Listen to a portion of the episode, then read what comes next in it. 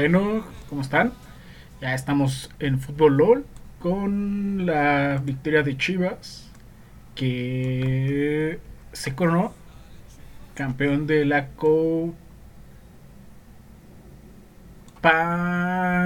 de campeones de la CONCACAF. ¿Cómo están? Yo soy Diego. Bienvenidos a Fútbol LOL del 26 de abril del 2018. Y comenzamos con nuestro resumen diario, diarisísimo del fútbol mexicano de Fútbol LOL. Bienvenidos.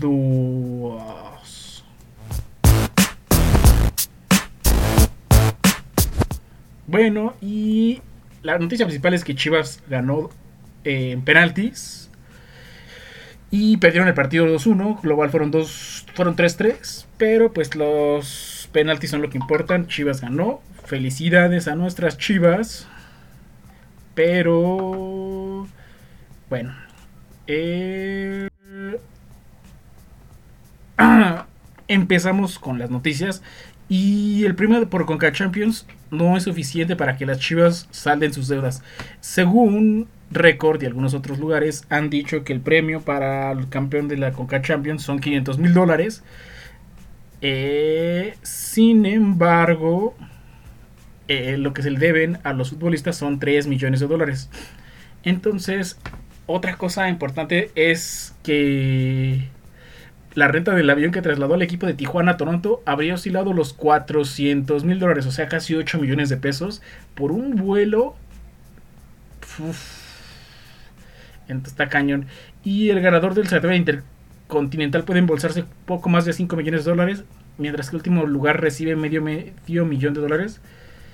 Eh, esto es dinero que les van a dar en el eh, Mundial de Clubes. A ver qué tal le va. Bueno, Alanis ya está pensando en el Getafe.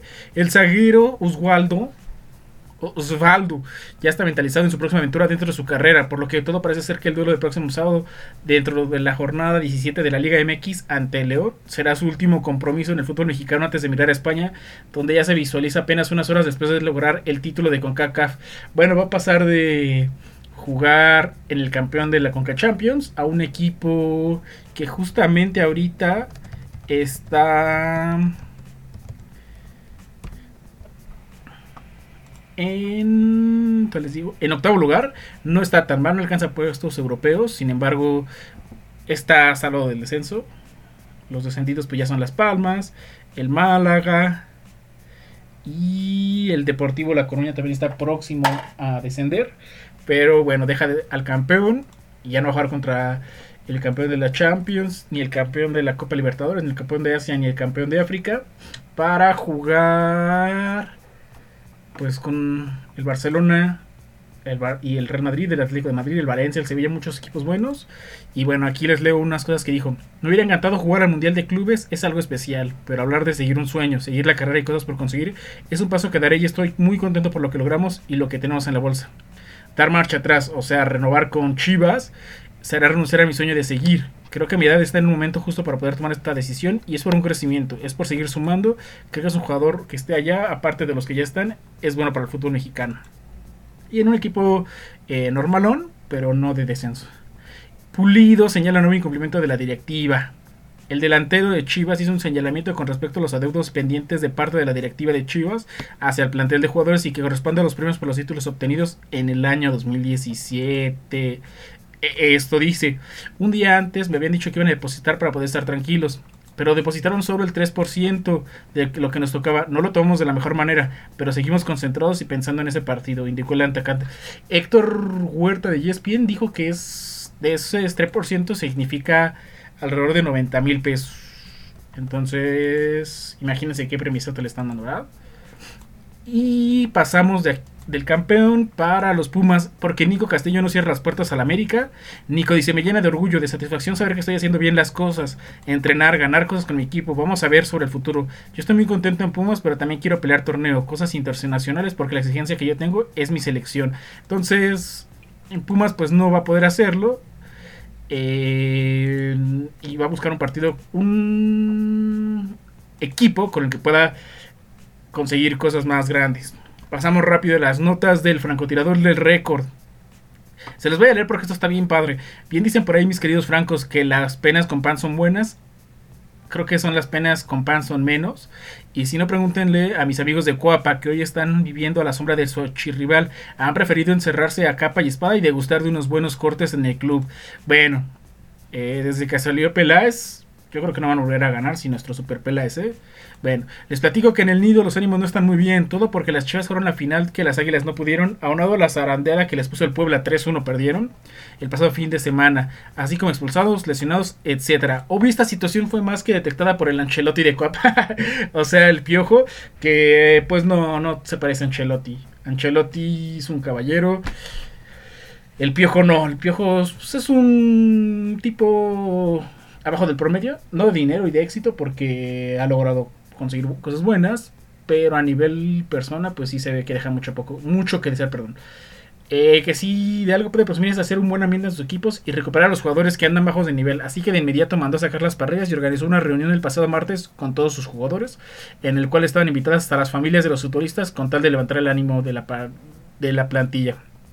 No cabe duda que para el Piojo es primordial recuperar el buen ambiente entre sus jugadores antes de que comience la liga, porque si no se quedarán como el perro de las tortortas, sin liga y sin Conca Champions, pero bueno, yo solo digo que para la próxima inviten. Y bueno, como les decíamos en un programa anterior, eh, muchos futbolistas están enojados porque el Piojo no acepta su culpa, no acepta que están jugando mal, que se están equivocando en las alineaciones, en la forma de jugar. Pero bueno, deuda en Pumas por Verón sigue creciendo. A ver, esto no me lo sabía.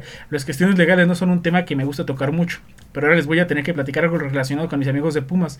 ¿Recuerdan aquella demanda que hace tiempo les ganó José María González, representante de Darío Verón?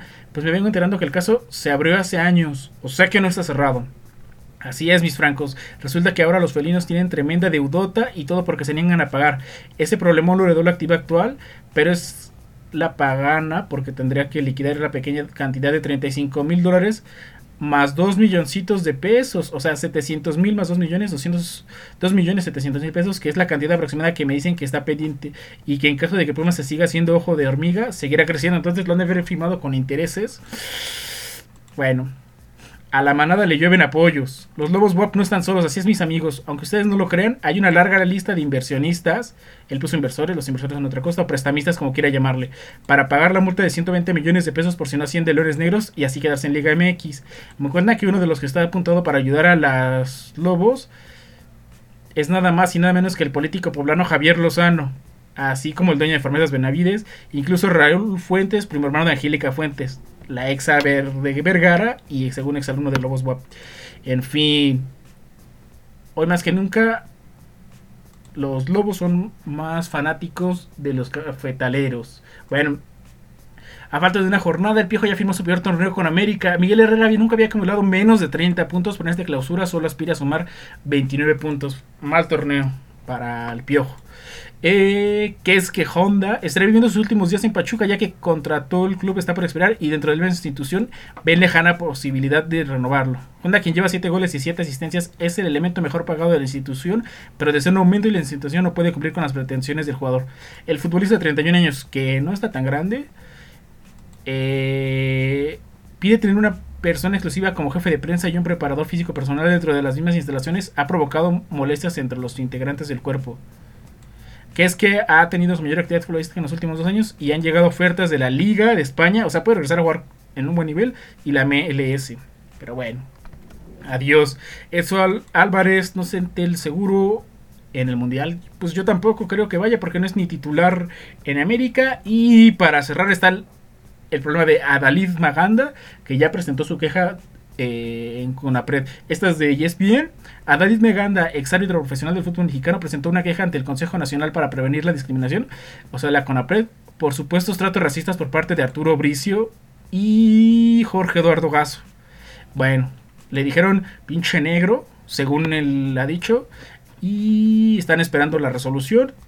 El señor Arturo Bricio no ha dicho nada, entonces vamos a esperar qué pasa. Espero que no sea cierto. Porque a pesar de que hay eh, insultos muy graves dentro de la cancha, es porque están calientes y están dentro de un ámbito donde no lo creo racista, sino más como un insulto para calentar a otra persona, para que se de su cabeza, y no por ser racistas, porque no podrían serlo si sus compañeros son. no me quiero meter en esos temas porque no los entiendo perfectamente, pero que un director de una asociación como la Asociación de Futbolistas trate así a sus agremiados es algo grave. Bueno, muchísimas gracias por estar aquí en Fútbol LOL. No estuvo chistoso hoy, estuvo muy serio. Pero gracias. Soy un comentarista normal. Adiós.